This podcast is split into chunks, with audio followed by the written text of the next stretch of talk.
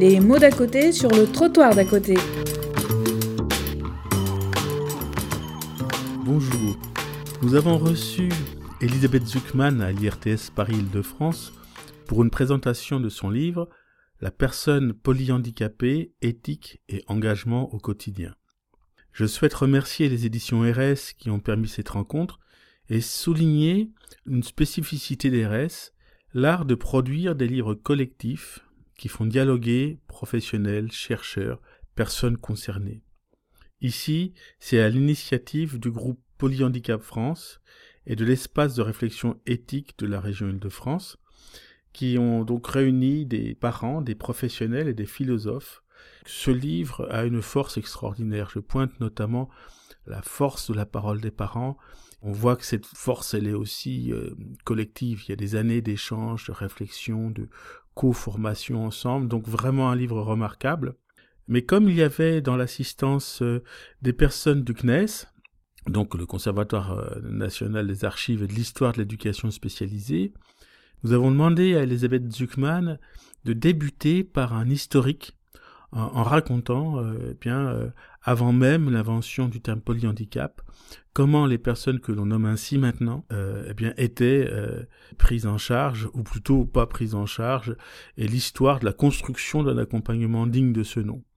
Voilà, cette conférence vraiment est importante. Il y a des parties qu'il faudrait s'arrêter pour euh, vraiment pouvoir euh, les, méditer et, et reprendre l'écoute. Ensuite, bonne écoute.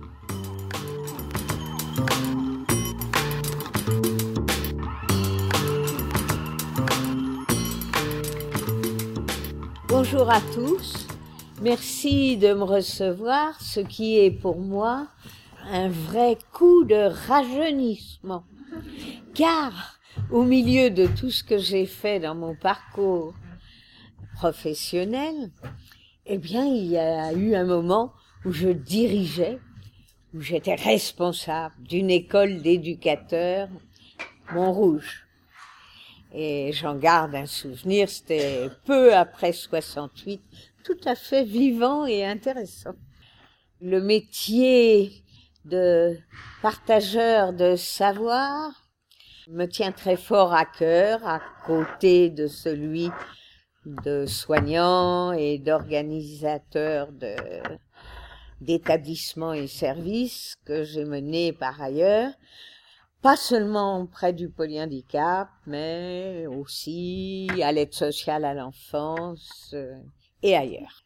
Mais en tant que formateur, aussi à l'éducation nationale, euh, sept ans à Suresnes euh, pour former les instituteurs spécialisés, par exemple, hein, donc, que vous fréquentez sûrement dans les équipes. J'ai appris que euh, ben c'est pas drôle et pas intéressant de parler tout seul. Donc, je vous sollicite une dizaine de fois, prévu, et je compte sur vous pour ne pas vous solliciter en vain, pour votre avis, votre expérience, vos réactions, que ce soit dans la première grande partie sur qui sont-ils, ceux qu'on appelle aujourd'hui polyhandicapés, d'où viennent-ils, quelles ont été les évolutions des différents aspects de notre accompagnement et de nos soins en équipe? Alors je vais commencer par ça. Alors mon propos va commencer par une histoire, une histoire d'une véritable aventure un peu miraculeuse à la lumière de ce qui se passe aujourd'hui.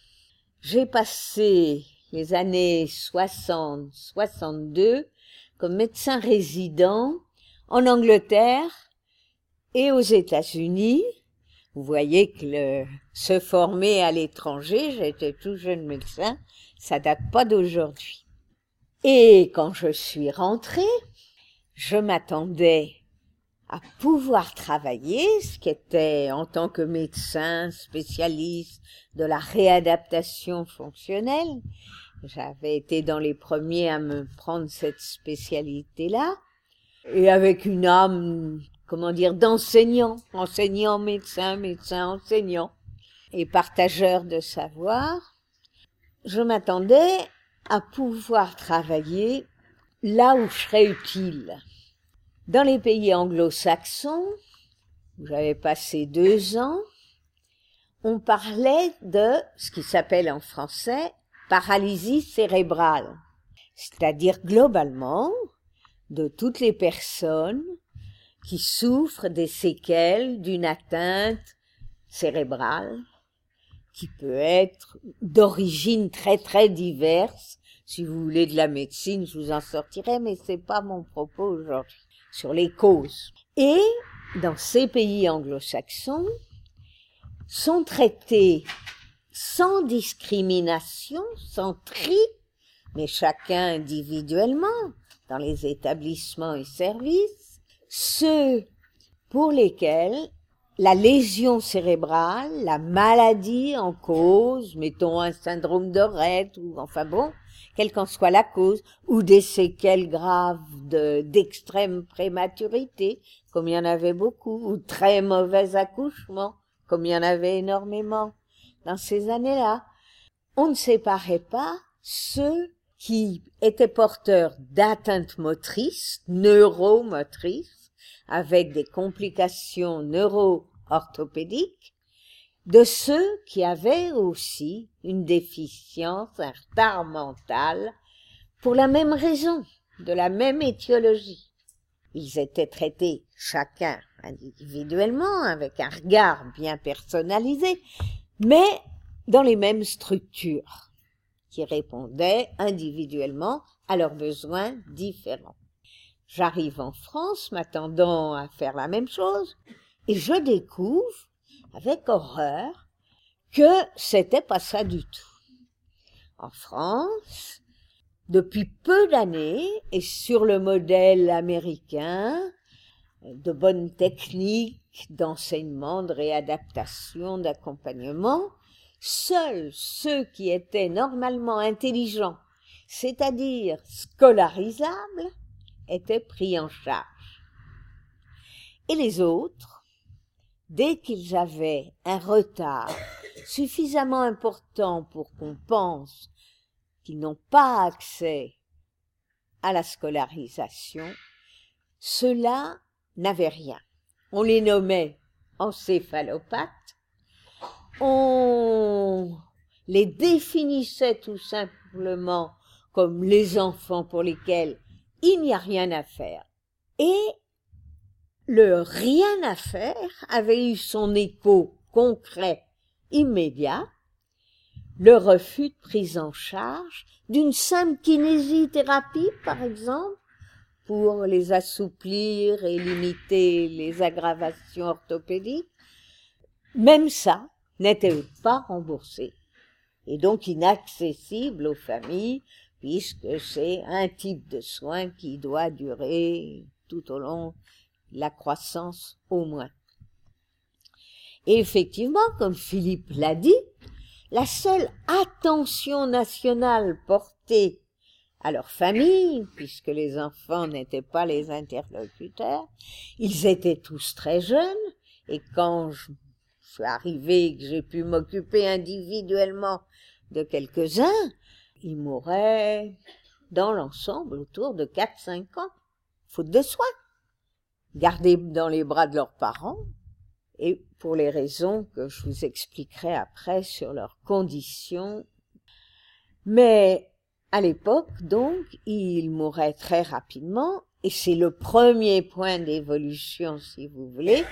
En 50 ans, parallèlement à mon propre ou ma propre avancée en âge, eh bien, les personnes polyhandicapées gagnait dix ans de durée moyenne de vie toutes les décennies.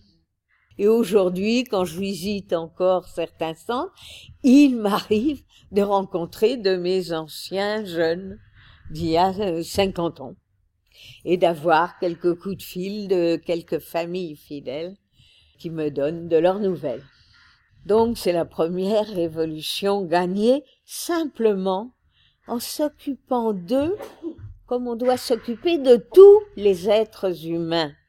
Cette coupure totale, radicale, avait pour sens et pour sous-bassement non dit une véritable exclusion de la communauté humaine. Il est nécessaire de le rappeler dans une période où dans notre pays, vous et moi, nous venons d'entendre des langages de droite et de gauche parler des réfugiés venus d'ailleurs dans des termes où quand on leur donne la parole, certains d'entre eux ont répondu, mais nous sommes des êtres humains. Hein? Donc le problème, sous des formes variées, reste à l'égard de toutes les personnes vulnérables et démunies. Mais là, c'était drastique et effectivement, comme Philippe l'a dit, la seule attention était le prélude de nos allocations données par les lois de 75 et de 2005 à toutes les personnes handicapées. Euh, et c'était la loi Cordonnier qui donnait l'équivalent de 50 euros mensuels à condition qu'un médecin dont j'ai été par force remplisse un certificat disant que l'enfant était dans un état tel qu'il était inéducable et irrécupérable. C'est-à-dire qu'on ne pouvait pas en faire un citoyen. Et inutile de vous dire que on essayait de s'excuser et de s'expliquer et de dire aux parents combien c'était l'inverse de la pensée de toutes les équipes qui allaient arriver, Là, il n'y avait pas d'équipe. Pour l'instant, il n'y avait rien, sauf de grandes fondations, en général religieuses. Alors, j'ai vu qu'ici, nous sommes sur un ancien territoire religieux. Et effectivement, en France, il y avait quatre ou cinq grandes fondations, protestantes ou catholiques, qui accueillaient ces enfants et de grandes fondations de l'assistance publique l'hôpital de San Salvador et l'hôpital d'Andaille, qui accueillaient donc pour les petits Parisiens, à l'inverse de leur lieu de vie et de leur famille, euh, mais très humainement, ces enfants-là. Or, dans les fondations comme ailleurs, la sécurité sociale ne payait rien.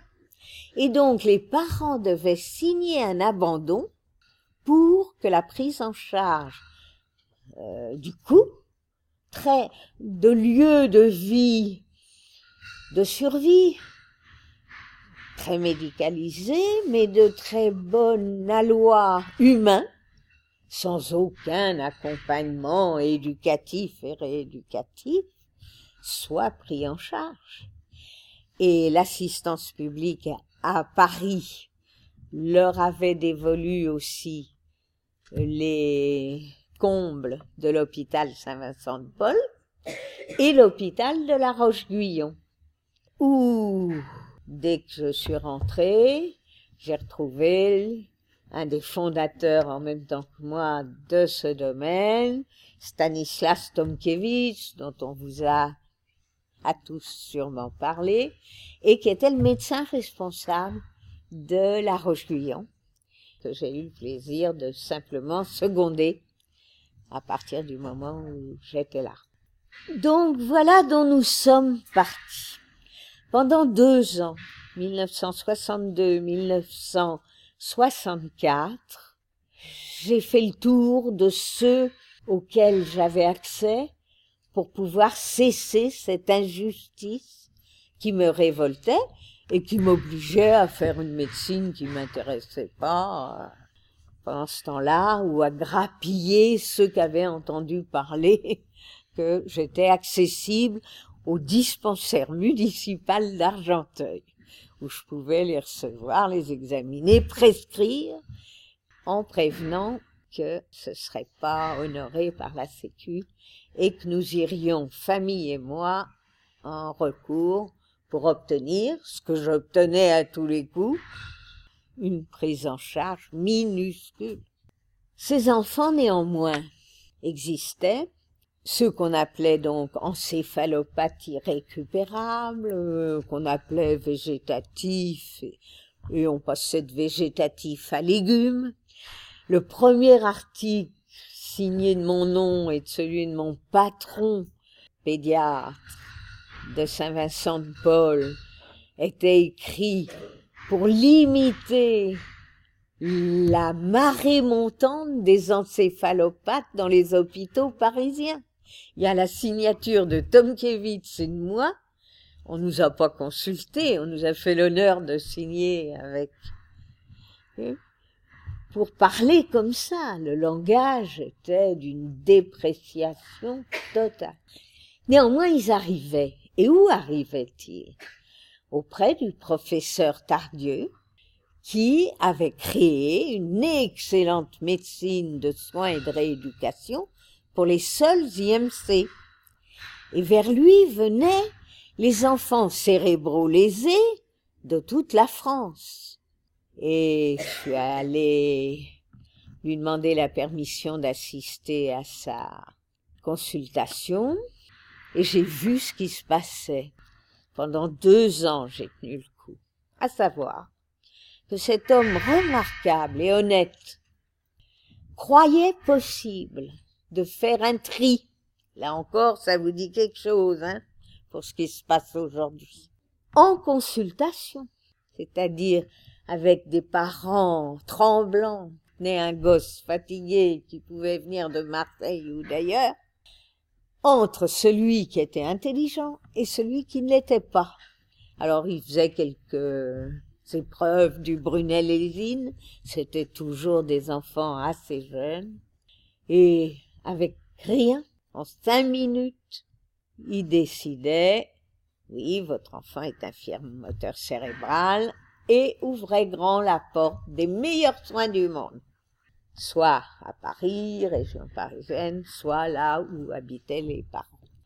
Et aux autres, le langage était, Madame, en général c'était des mères, votre enfant n'est pas un moteur cérébral, il est encéphalopathe. Ce qui veut dire simplement souffrant de la tête. C'est ça ce que veut dire ce mot latin, grec, grec. Bon. Et il n'y a rien à faire. Les familles s'effondraient devant lui. Et comme je lui avais dit que j'avais appris aux États-Unis et en Angleterre des méthodes de rééducation que les parents pouvaient pratiquer eux-mêmes, il continuait son langage en disant ne pleurez pas parce qu'il avait bon cœur, était sourd comme je le suis, supportait pas ni les cris des enfants ni les pleurs des mères. Euh, allez dans le bureau d'à côté avec Madame Zuckman, elle vous dira quoi faire. effectivement, j'examinais l'enfant, euh, je soignais son épilepsie s'il y en avait, et je prescrivais une kinésithérapie, c'était le minimum qui était toujours nécessaire chez ces jeunes enfants. Et prévenait euh, du refus. Et ensuite, je les retrouvais dans des consultations. Une m'est restée, mais je vous fais grâce des autres, chez Georges Hier. Ces messieurs retraités, ils n'étaient pas en train de faire des cours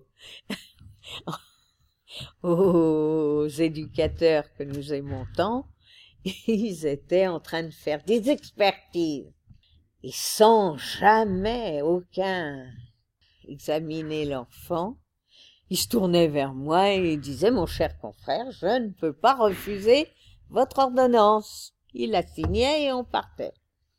Et voilà, il avait de la kinésithérapie. Vous vous rendez compte? Vous allez mieux vous rendre compte quand je vous aurai parlé de la complexité extrême de la situation de polyhandicap. Donc ceci a duré deux ans, jusqu'à ce que, au sommet de l'assistance publique de Paris, une personne soit touchée dans sa propre famille. M'avait appelé auprès de l'enfant concerné, je lui ai dit la situation qu'elle connaissait bien, puisqu'elle n'avait rien, qu'elle me demandait du soin comme les autres. Et ça a déclenché l'ouverture des portes de l'assistance publique des hôpitaux de Paris comme une alma mater, c'est-à-dire nourricière de notre effort. Alors, comment ça s'est passé?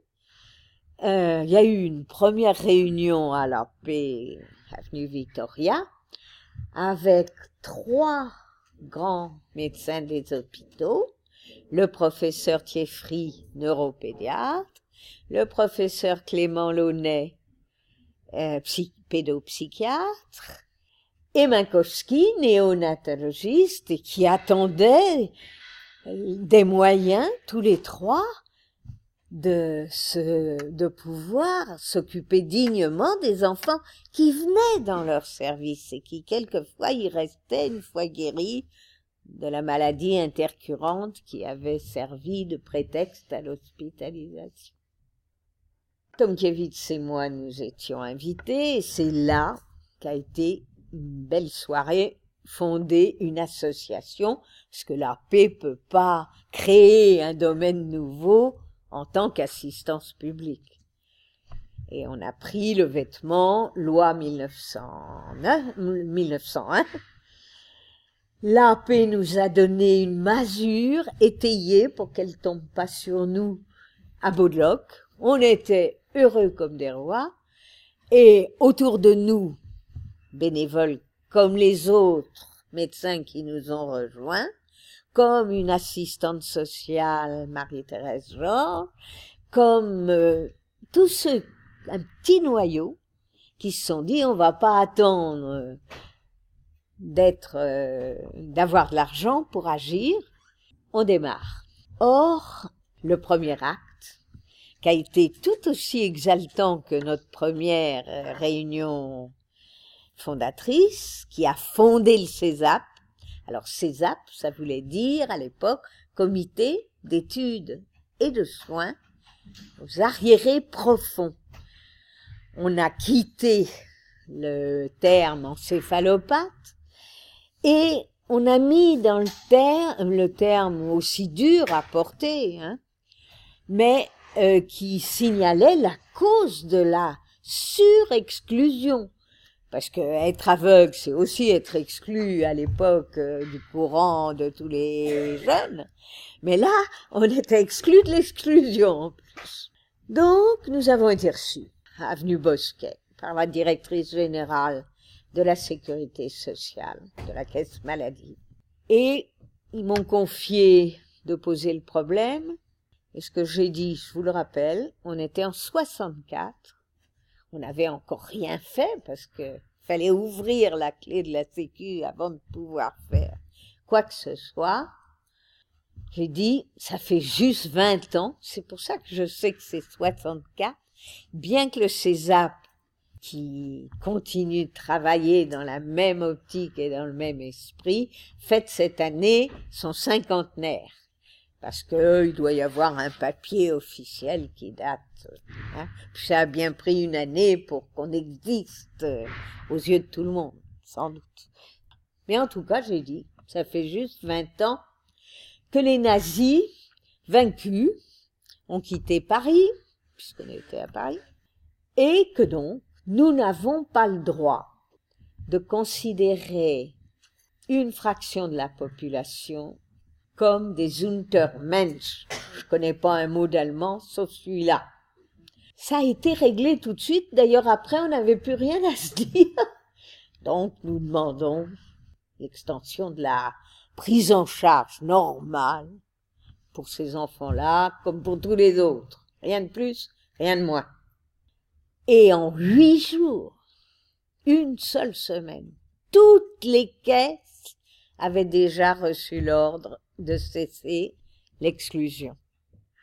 Alors je m'interroge, puisque je suis toujours projetée dans le temps, c'est un des bénéfices de l'âge, et je me demande, et j'ai pas de réponse, est-ce qu'on y arriverait aujourd'hui avec euh, ce changement total et cette immédiateté dans l'action? Bon, toujours est-il que on s'est retrouvés et en se disant comment mettre cette porte ouverte de la prise en charge des soins au service de jeunes enfants et de leurs familles, à partir de rien. Et le fait, si vous voulez, qu'il n'y ait pas d'antériorité, pas de modèle chez nous, nous a donné une espèce d'ivresse de liberté qui nous a rendus très créatifs réellement. D'une part, je me demande encore comment on a pu comprendre, vouloir d'emblée le maximum de qualité. C'est-à-dire, il nous est pas venu à l'idée de bricoler, euh, d'amener des consultations pédiatriques existantes, à faire une petite place. Moi-même, je m'étais fait renvoyer, par exemple, de la PMI, à qui j'avais demandé, prenez donc de ces enfants dans les crèches, un enfant par crèche, qui sortent de chez lui. Bon, de faire envoyer comme si j'avais demandé la lune.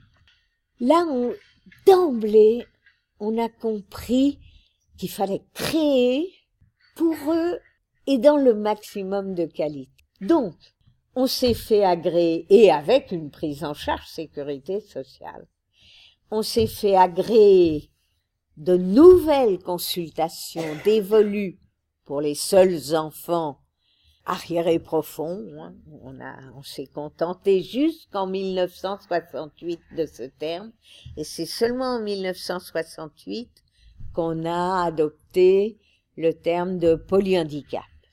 Donc, pour eux, on a créé ce qui était totalement nouveau à la paix, des consultations pluridisciplinaires un médecin, Lucille Georges moi j'en faisais deux, dans tous les hôpitaux pédiatriques de Paris. Hein, il en reste plus que deux aujourd'hui. Enfin, il y en avait sept ou huit. À côté du médecin, il y avait psychologue, assistante sociale, orthophoniste, kinésithérapeute. Formidable. Tous ces regards croisés pour décoder avec le maximum d'attention les différents axes atteints par le trouble cérébral. Hein, parce que comme c'est notre cerveau qui dirige tout, tout est atteint à la suite de cette seule atteinte. Donc, consultation pluridisciplinaire, agréée comme CMPP, ça n'a pas fait un pli. Les parents qui accompagnaient leurs enfants épuisés on a créé des colonies de vacances. C'était leur première occasion de souffler. On a créé également, c'est vous dire que on n'avait pas de barrière, même pas, je dirais, euh, même pas financière, parce que nous tous, on travaillait pour rien. On avait pris des étudiants pour s'occuper des... On les sous-payait, on mendiait de l'argent à droite, à gauche. Quand il n'y avait pas d'agrément, ça marchait comme ça. Une petite participation des familles. On a créé le premier placement familial spécialisé parce que les parents quelques-uns, aucun ne voulait se débarrasser, se séparer. Mais vraiment, ils étaient arrivés dans leur solitude et dans leur rejet social qu'on leur imposait euh, au bout de leur force. Donc pour quelques-uns, il fallait tout de suite un accueil. On ne pouvait pas créer d'établissement jusqu'à ce que l'assistante sociale bénévole de notre groupe pionnier, hein, appelons les choses par leur nom, euh, consacre sa propre euh, euh, richesse familiale à créer le premier centre pour les enfants de moins de 6 ans, en dehors de Paris, sur ses propres deniers. s'appelait Marie-Thérèse Georges et elle l'a dirigé pendant un certain nombre d'années et ce centre existe toujours mais il a été rebâti totalement dans le village d'à côté de ça, des premiers. Et puis, euh, immédiatement derrière, euh, on a eu les moyens de bâtir nous-mêmes la suite. Parce que ce qui est terrible, c'est que quand vous commencez, il n'y a pas de fin. Heureusement, du coup, les enfants grandissent, on comprend mieux leurs besoins, et donc après avoir créé que des services, eh ben, il a bien fallu créer également des établissements spécialisés. Mais là encore, la paix continuait de veiller sur nous et le centre pour les plus de six ans, euh, c'est sur un terrain que la paix nous a donné euh, près de Creil. Hein. Constamment, et notre ruine de Baudelot euh, s'est transformée dans les combles de Pinard et ensuite dans un véritable grand appartement dans le 9e arrondissement qui appartenait au, parc immobilier de la paix.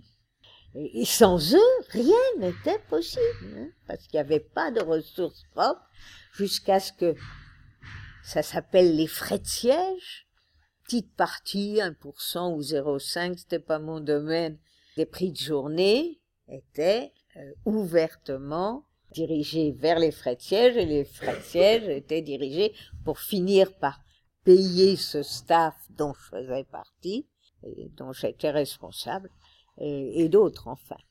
Donc, si vous voulez, on a été obligé d'inventer tout de suite de nouveaux accueils. On a compris aussi que la qualité impliquait qu'on forme tout de suite des personnels. Et c'est le CESAP, en même temps qu'un grand centre unique religieux de Draveil, qui ont créé le métier d'AMP, aide médico-psychologie. Euh, donc la main dans la main, on a créé ce métier parce que ce qu'on avait compris, c'est que le luxe indispensable, en fait, a une vraie vie pour des jeunes qui peuvent pas bouger, peuvent pas s'exprimer, c'est une équipe de proximité nombreuse. Et donc c'était un métier éducatif, mais qui reposait sur le nom. Donc on a créé la formation, son programme, cette fonction, à l'époque entièrement dirigée sur des aides à la vie quotidienne de qualité. Car à l'époque, on avait compris qu'avant d'être très ambitieux pour leur apprendre ce qu'on a fini par faire, c'est un autre chapitre plus loin, bien, il fallait que l'aide journalière elle-même soit de qualité. Et sa qualité, c'était des personnes qui avaient choisi ça, qui connaissaient et avaient compris la valeur du geste d'aide, de la relation qui s'ensuit, et qui étaient assez nombreux pour faire que chaque aide à l'alimentation, à la toilette, le lever, le coucher, soit un moment d'échange et non pas l'exécution à toute allure d'un truc inintéressant et d'évaluer. Donc, l'accent a été fait sur cette formation-là et sur la formation continue de tous les autres. On a créé un journal, etc. Enfin, tous les vecteurs de formation possibles. Et puis le troisième point, ça a été comprendre ce que c'est que polyhandicap. Donc, euh, contrairement au MDPH d'aujourd'hui, on a créé un dossier détaillé unique qui nous permette sur le grand nombre, c'est constitué très vite. La fréquence du polyhandicap, c'est 1,2 pour 1000, ce qui signifie 60 000 personnes, enfants et adultes, dans notre pays. Ce n'est pas les grands chiffres de l'autisme, parce qu'on aussi on a la fâcheuse habitude de baptiser autisme des choses qui n'en sont pas vraiment. Ça s'inscrit tellement dans l'apparence et dans le corps qu'il n'y a pas de doute.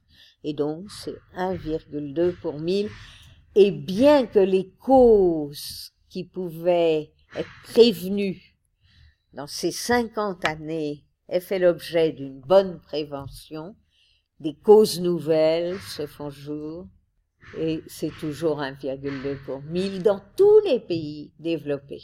C'est-à-dire c'est plus les mêmes causes, plus les mêmes étiologies, comme disent les médecins, mais le nombre reste constant.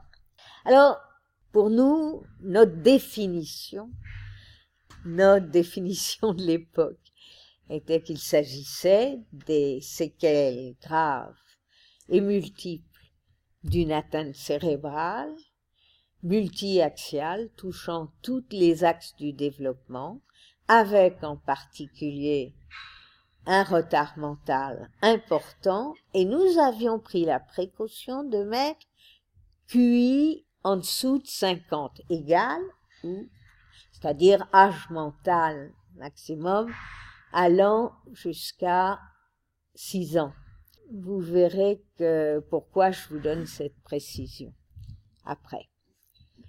Et donc, retard mental important et troubles neuro-orthopédiques graves, altération de la santé, le tout entraînant un état de grande dépendance, nécessitant une aide individualisée, proche et continue.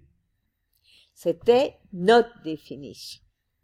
On s'y est tenu sur le terrain. Donc avec ça, si vous voulez, on a approfondi l'intrication terrible et l'impact d'une de ces déficiences graves sur les autres chez la même personne. Hein. C'est pas une collection de déficiences chez un individu, c'est une aggravation réciproque des déficiences les unes par les autres.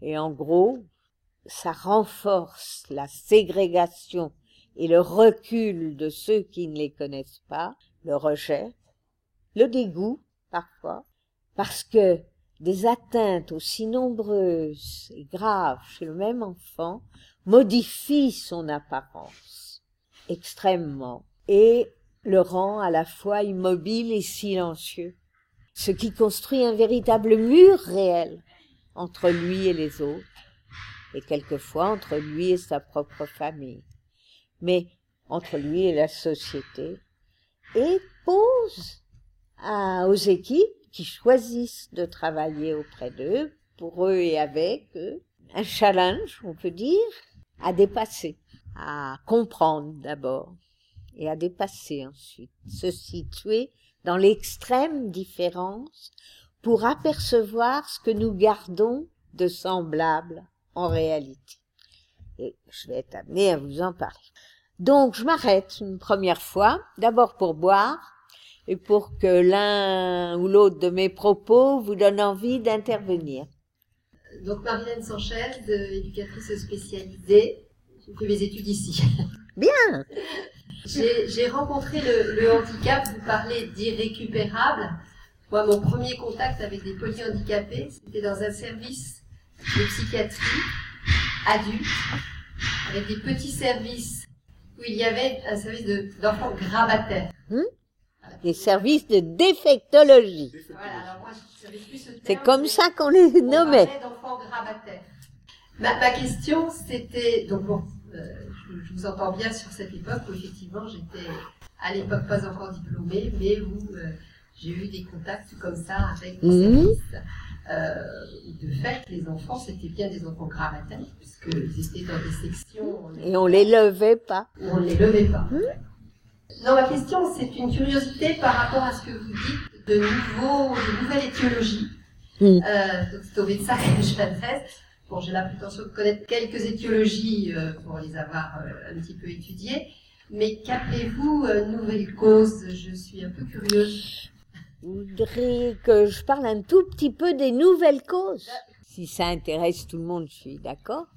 Brièvement, à la place hein, des progrès en particulier autour de la naissance, qui fournissaient, quand j'ai commencé, euh, 25% des causes. À la place aussi de maladies infectieuses, les méningites tuberculeuses, par exemple. Enfin, vous voyez, un certain nombre de causes qui ont été totalement, pratiquement totalement éradiquées. Euh, les nouvelles causes sont les suivantes. D'abord, les, les accidents, qui non seulement se sont multipliés, mais les progrès de la réanimation font qu'il ne se termine pas par la mort après des atteintes cérébrales accidentelles, acquises, comme dans le temps. Il y a aussi la nouvelle médecine, née du désir irrépressible d'enfant. On n'accepte plus de ne pas pouvoir donner la vie. Et on a développé les PMA, la procréation médicalement assistée. Mais l'œuf humain n'est pas fait pour être réfrigéré. N'est pas fait non plus une fois nidé artificiellement, et la nidation se fait de quatre ou cinq ou six, être réduit manuellement. C'est-à-dire qu'il y a une rançon terrible aux prouesses euh, dans ce domaine. Alors évidemment, on va pas dire aux femmes qui déjà, hein, car très peu de ces PMA finissent bien, enfin finissent convenablement, mais on va pas leur dire. Et puis vous savez le risque, on est enfermé, euh, ou faut pas le faire, ou, ou on peut pas mettre euh, ce parcours de combattant sous l'orbe de la menace euh, grave qu'elle comporte. Ces drames qu'on voit surtout dans les naissances gémellaires, mais pas seulement, sont devenus une des causes importantes. Ensuite, il y a ceux qu'on ne connaissait pas et sur lesquels maintenant on peut mettre un nom. Des maladies génétiques les progrès de la génétique permettent, et par exemple, euh, moi quand j'étais toute jeune, on parlait pas du syndrome de Rett. Je crois qu'il était même pas décrit. Bon. Alors, elles existaient, évidemment. Mais on luttait moins dans le temps contre le risque que des dysfonctionnements génétiques s'interrompent d'eux-mêmes au deuxième ou troisième mois, ce que ce qu'on appelle en anglais natural vestige. Quelquefois même, d'ailleurs ça atteint tout le monde, on se rend même pas compte qu'on a été enceinte, on l'a été, c'est terminé tout seul et sans bruit. Maintenant, toutes nos techniques font que dès le début on le sait et on le protège un certain nombre de mes anciens qui succédaient à cinq interruptions successives par maladie génétique, d'ailleurs innées, non étiquetées. Et chaque jour, on en étiquette de nouvelles.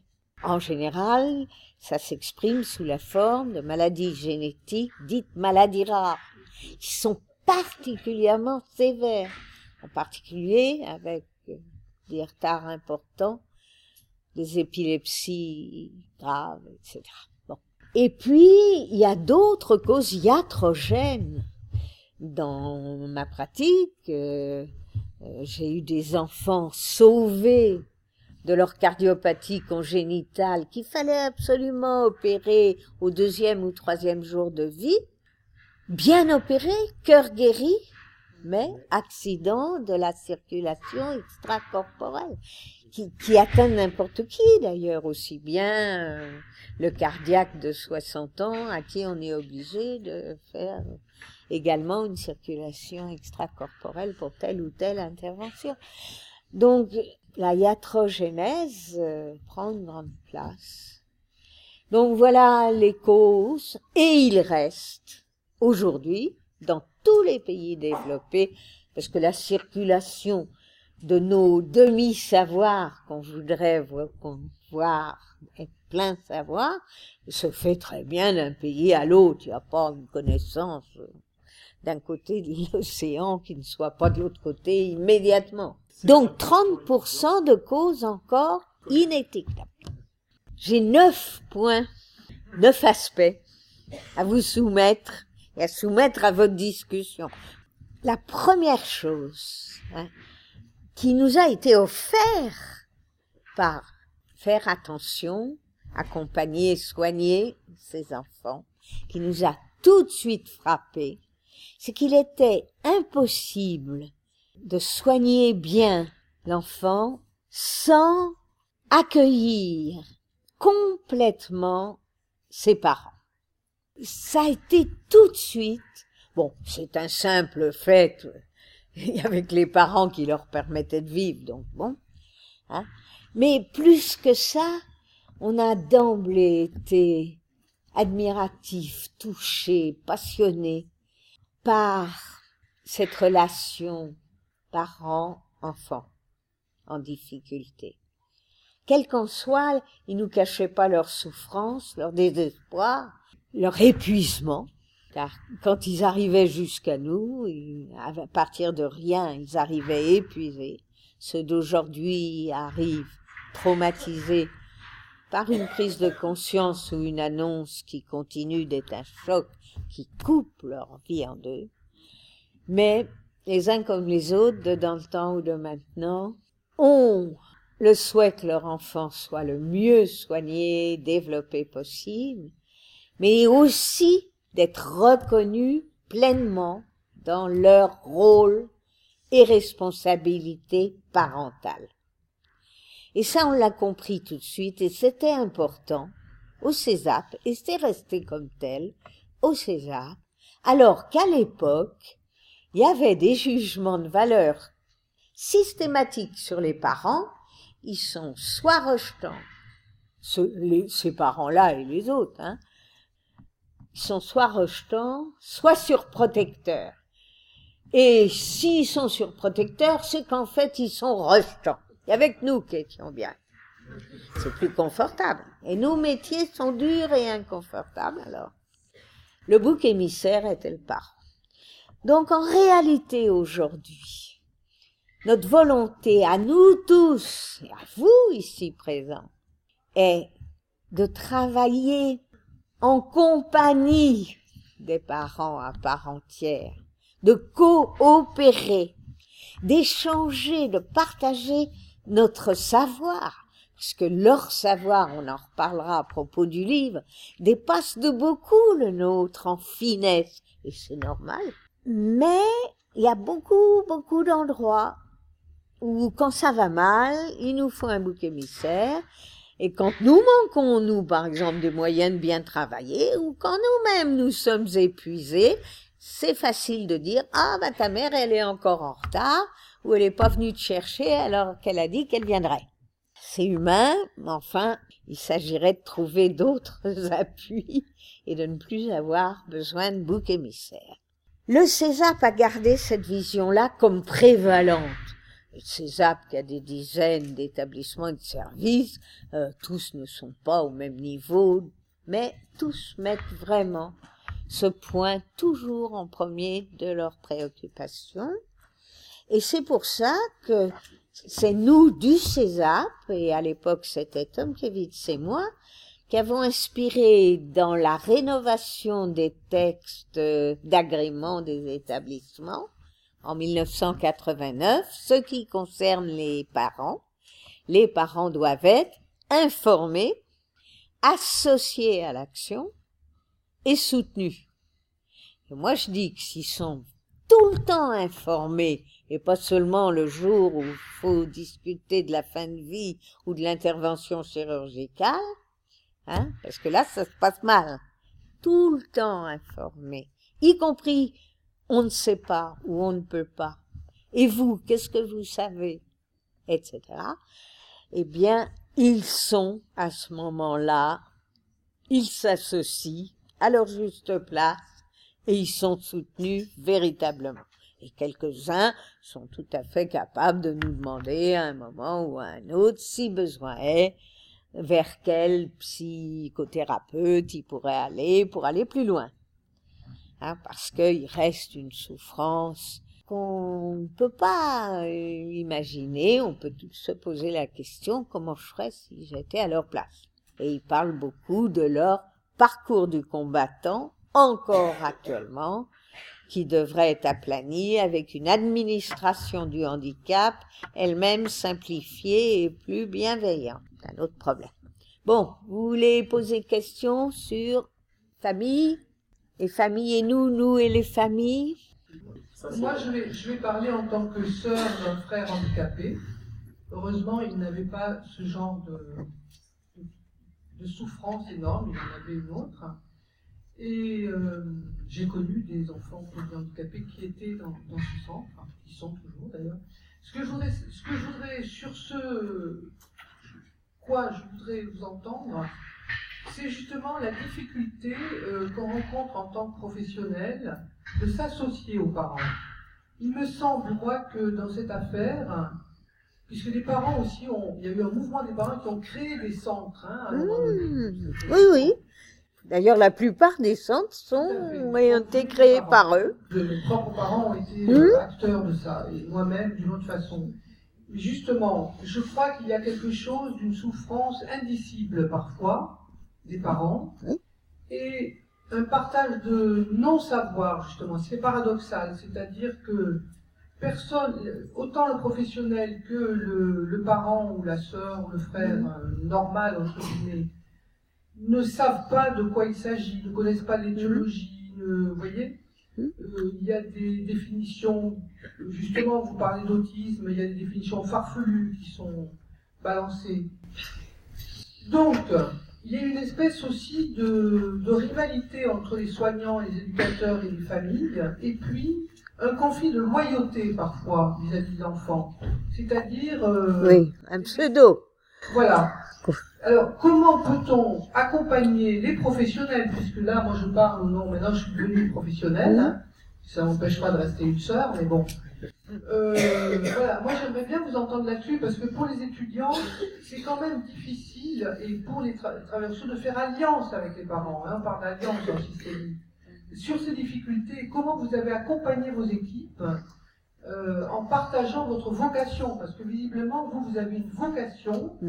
euh, à, vous sentir proche de ces, de ces personnes. Hein, je sais pas et puis au partage. Voilà. J'ai une vocation comme ça, bizarre d'ailleurs. J'arrive pas à rétentionner. D'abord, ce conflit de loyauté, on l'entend dans les équipes qui s'occupent des adultes. En masse, il est adulte, c'est son territoire, c'est sa vie. Ses parents n'entrent pas dans sa chambre, on n'a pas à leur dire. Là, on ose dire, parce que ça s'appuie sur une pseudo-science qui est une inconscience. Car, moi je le dis, à 85 ans, je me vis encore comme la fille de mes parents. Et la dette intergénérationnelle demeure. C'est eux qui m'ont donné la vie. Ils ont été terriblement sévères. Bon, j'ai réglé mes comptes avec eux. Et je reste dans cette position-là et j'entends dans les équipes et j'essaye de leur dire, mais vous savez, le vécu des adultes, tout venant, parce que quand on ne sait pas ou quand on est devant un truc difficile, et c'est un aspect difficile, moi, euh, j'essaye de mieux comprendre en sortant du handicap et encore plus du polyhandicap qui est très très particulier par sa complexité, sa gravité.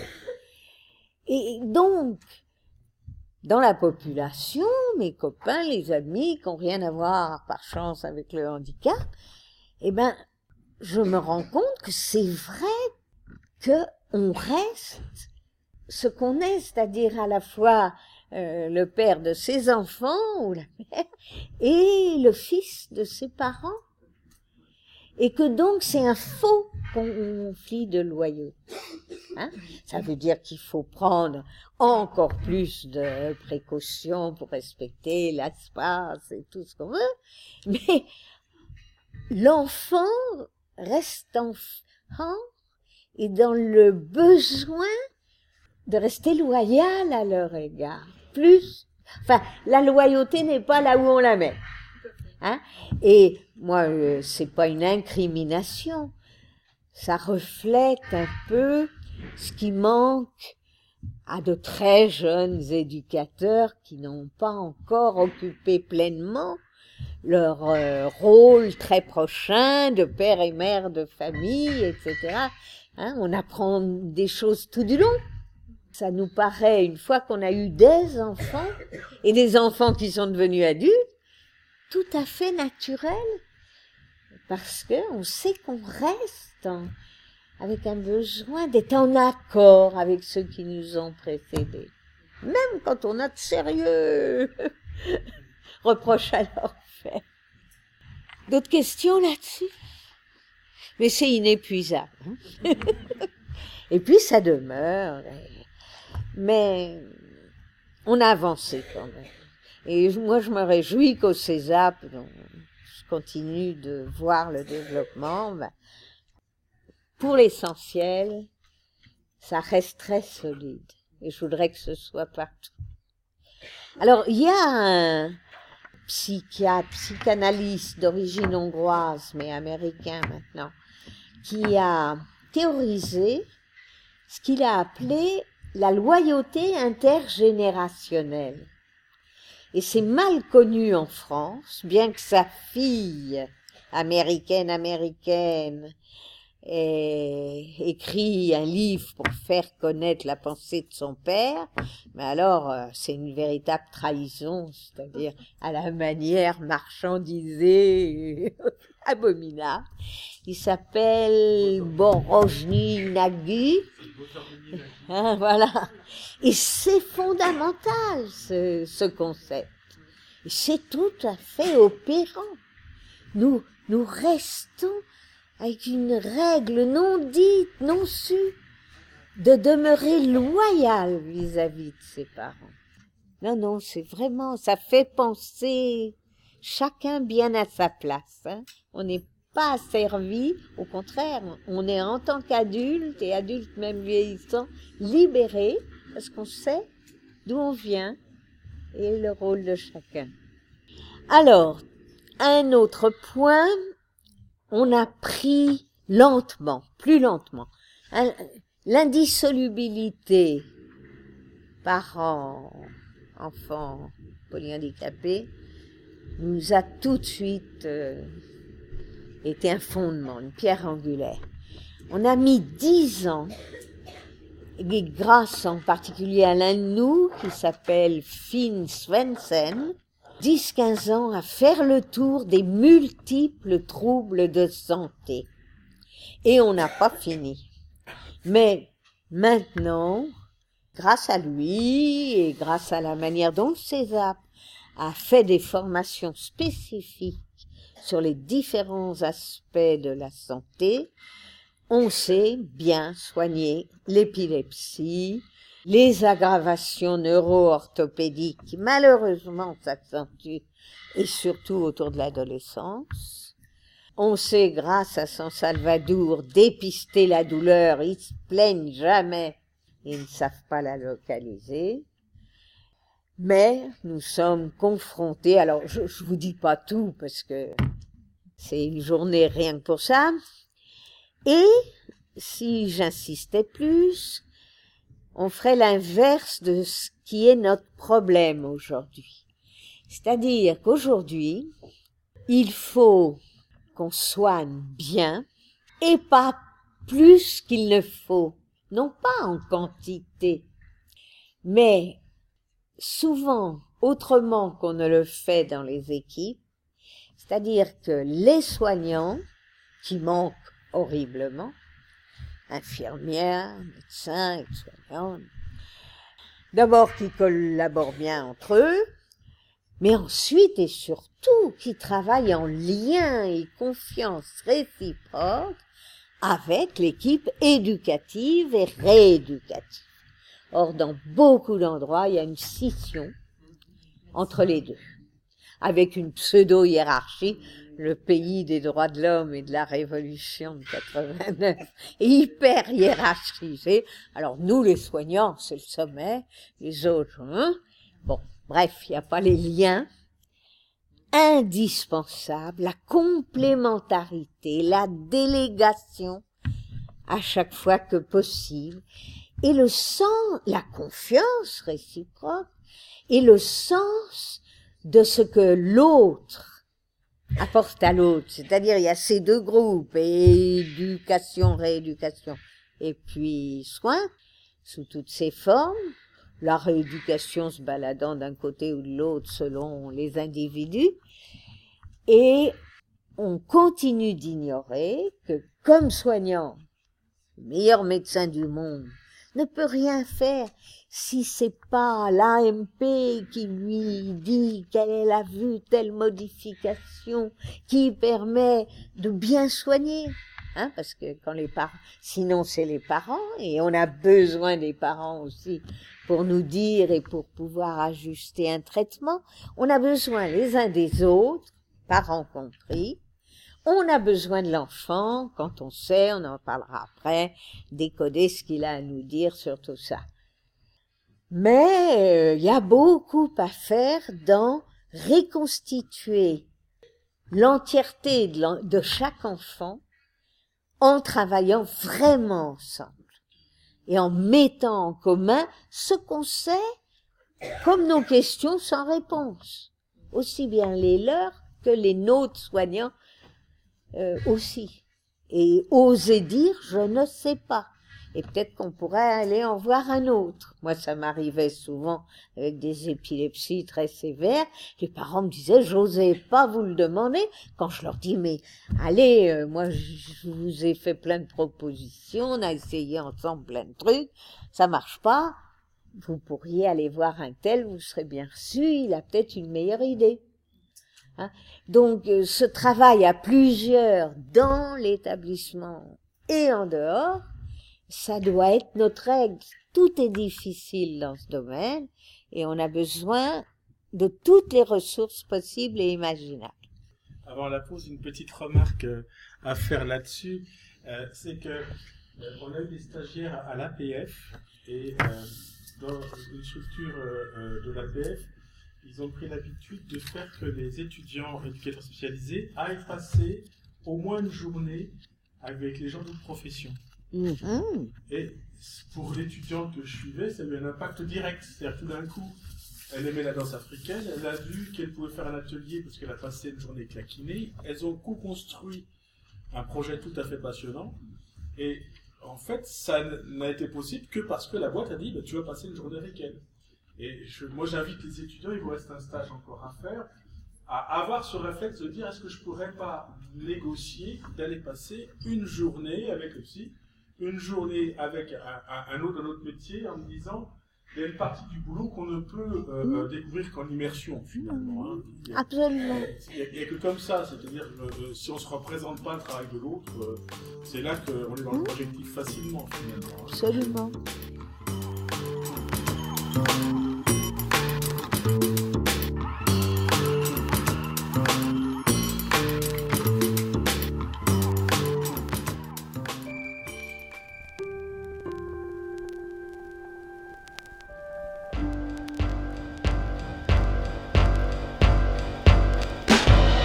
Vous écoutez Le Trottoir d'à côté.